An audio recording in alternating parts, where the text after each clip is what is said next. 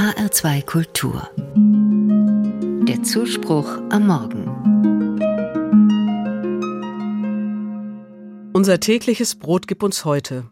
So beten Christinnen und Christen im Vater unser.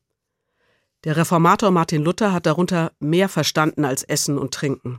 Er hat sinngemäß gesagt, gute Nachbarn sind so wichtig wie das tägliche Brot. Aber wie bekomme ich gute Nachbarinnen und Nachbarn? Natürlich, indem ich selbst Nachbarschaft pflege. Wenn ich darüber nachdenke, dann merke ich, da könnte ich viel mehr tun. Was weiß ich schon von der Frau, die schräg gegenüber wohnt und uns manchmal Kiwis schenkt? Oder von dem Ehepaar nebenan. Ich glaube, er kommt ursprünglich aus Albanien, sie ist von hier und deutlich älter als er. Aber mehr weiß ich nicht. Noch weniger weiß ich über die Menschen aus meinem Stadtteil, die mir das Leben erleichtern oder verschönern über die Frau von der Änderungsschneiderei, über den Mann mit dem Dönerimbiss, über die Griechen vom Postshop oder die italienische Familie von der Pizzeria. Welche Lebensreise hat sie hierher geführt? Von ihnen kenne ich nicht einmal die Namen. Ich lebe im Westen von Frankfurt.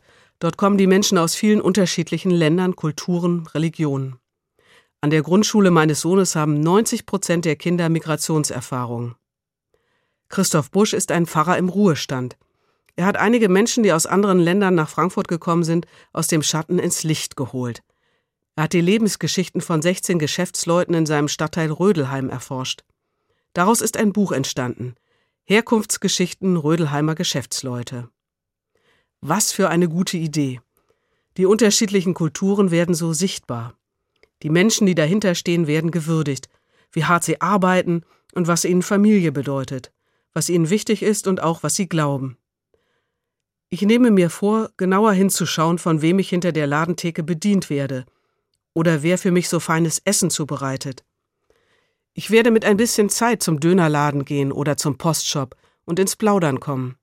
Ich kann nach den Namen der Menschen fragen und sie mir einprägen, um sie dann beim nächsten Mal mit Namen anreden zu können. Ob wir dann vielleicht mal ein kleines Nachbarschaftsfest feiern mit den ganzen Menschen um uns herum? Mal sehen. Auf jeden Fall bin ich dankbar für gute Nachbarschaft so dankbar wie für das tägliche Brot.